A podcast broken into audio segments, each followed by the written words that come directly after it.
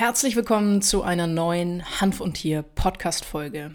In dieser Podcast-Folge heute sprechen wir mal über eine neue Studie zum Cannabinoid CBG, die jetzt 2021 veröffentlicht wurde mit, ja, durchaus sehr interessanten Ansätzen. Bevor wir in diese Podcast-Folge einsteigen, natürlich ein kleiner Hinweis. Wenn du den Hanf und Tier Podcast beispielsweise bei Apple Podcast anhörst, dann würde ich mich freuen, wenn du dort eine ehrliche Bewertung da lässt. Und ansonsten ist es natürlich wahnsinnig toll, wenn ihr den Podcast auf Spotify, Apple Podcast oder auch auf meinem YouTube-Kanal Kanal abonniert. Das hilft mir wahnsinnig weiter. Wenn du Fragen zum Podcast oder zu alten Podcast-Folgen hast, dann kannst du mir gerne jederzeit eine E-Mail an podcast.hanfundtier.de schicken oder schreib mir gerne DM auf Instagram. Dort findest du mich unter die Susanne Gruber. Alles zusammen, alles kleingeschrieben. Und jetzt erstmal viel Spaß mit dem Intro und dann geht's auch sofort los.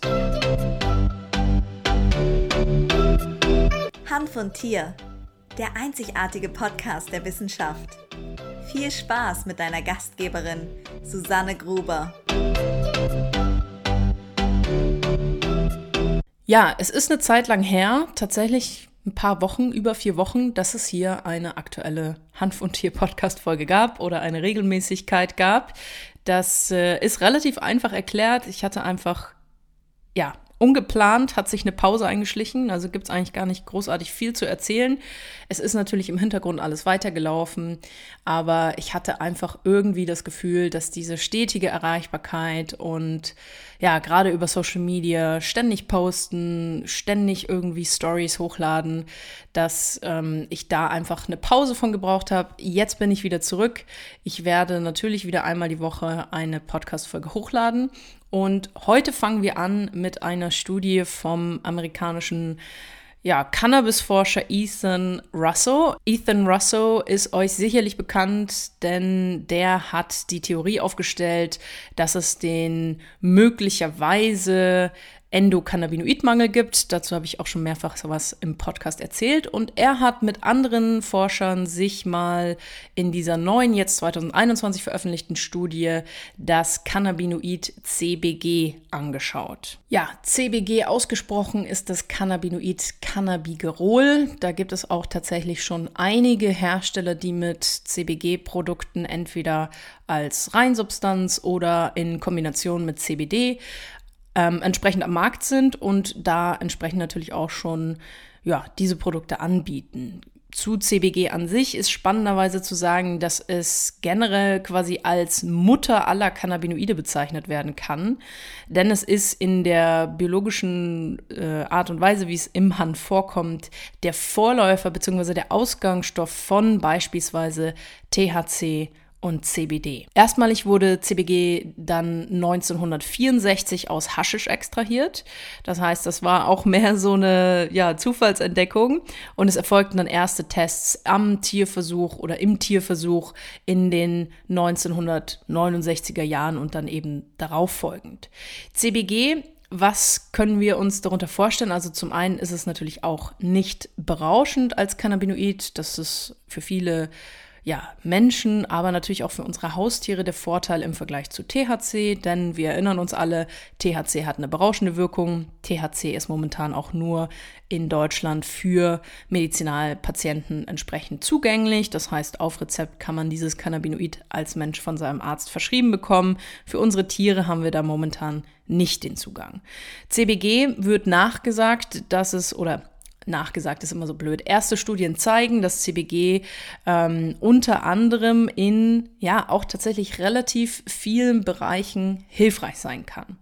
Jetzt muss man dazu sagen, diese Studie, die von Ethan Russell und einem ja umfangreichen Forscherteam, unabhängigen Forscherteam jetzt veröffentlicht wurde in 2021, das ist quasi eine Zusammenfassung von verschiedenen Erfahrungsberichten vom Patienten, die CBG in irgendeiner Art Art und Weise konsumiert haben. Das heißt, entweder als Extrakt oder auch in Form von Cannabisblüten, die dann ähm, verraucht, verdampft, sonst wie eingenommen wurden. Und das ist quasi einfach eine Befragung von relativ vielen Menschen gewesen, die mit diesem Cannabinoid eben ja, die unterschiedlichsten Erfahrungen gemacht haben.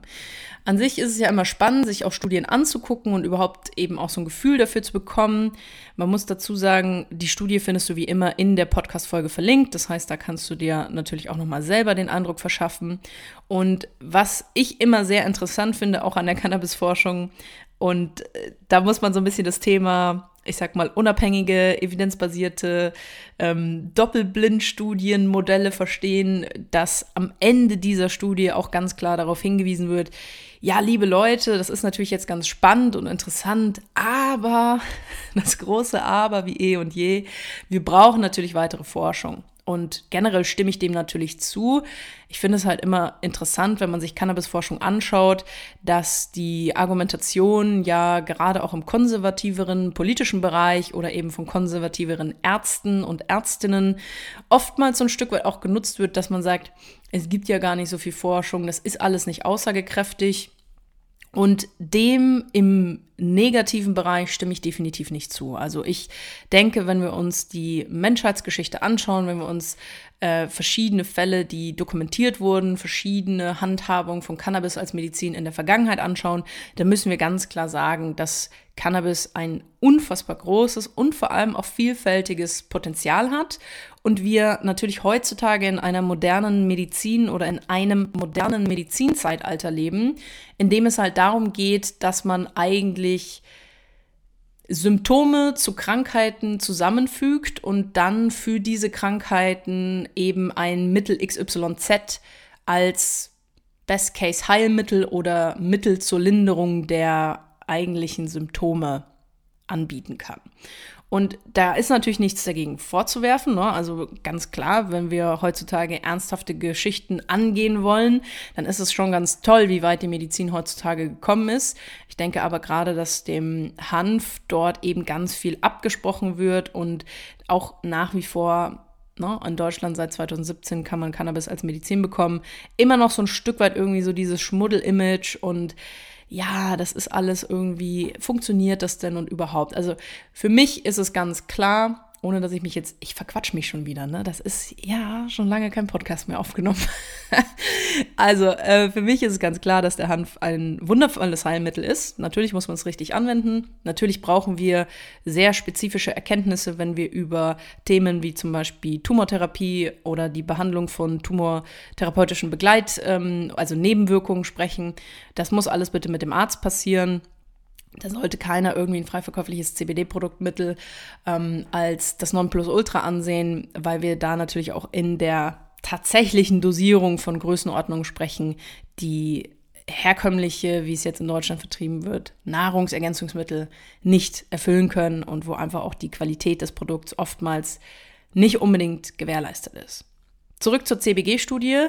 Was wurde dort quasi zusammengefasst. Also es gibt zum einen gab es verschiedene ähm, Tiermodellversuche, die mit CBG stattgefunden haben. Also wurden zum Beispiel verschiedene Verhaltensprobleme in Mäusen nach interperionaler, also in Verabreichung in das Bauchfell ähm, nachgewiesen. So, jetzt ist natürlich eine relativ krasses Versuchsmodell, wenn man auch dann entsprechend was so in, äh, injiziert.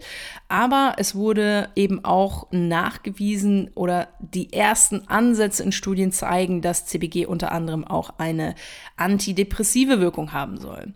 Was wir als Erfahrungsberichte auch haben, ist, dass CBG zum Beispiel natürlich auch eine schmerzlindernde Eigenschaft hat, eine muskelentkrampfende Eigenschaft, eine antimykotische Eigenschaft, eine antibiotische Eigenschaft und auch eine ja, relativ breite Zytotoxizität in Bezug auf Krebszellen bei Menschen mit einem epitheloiden Karzinom. So, das waren jetzt viele, viele Fachbegriffe. Dafür möchte ich mich natürlich entschuldigen.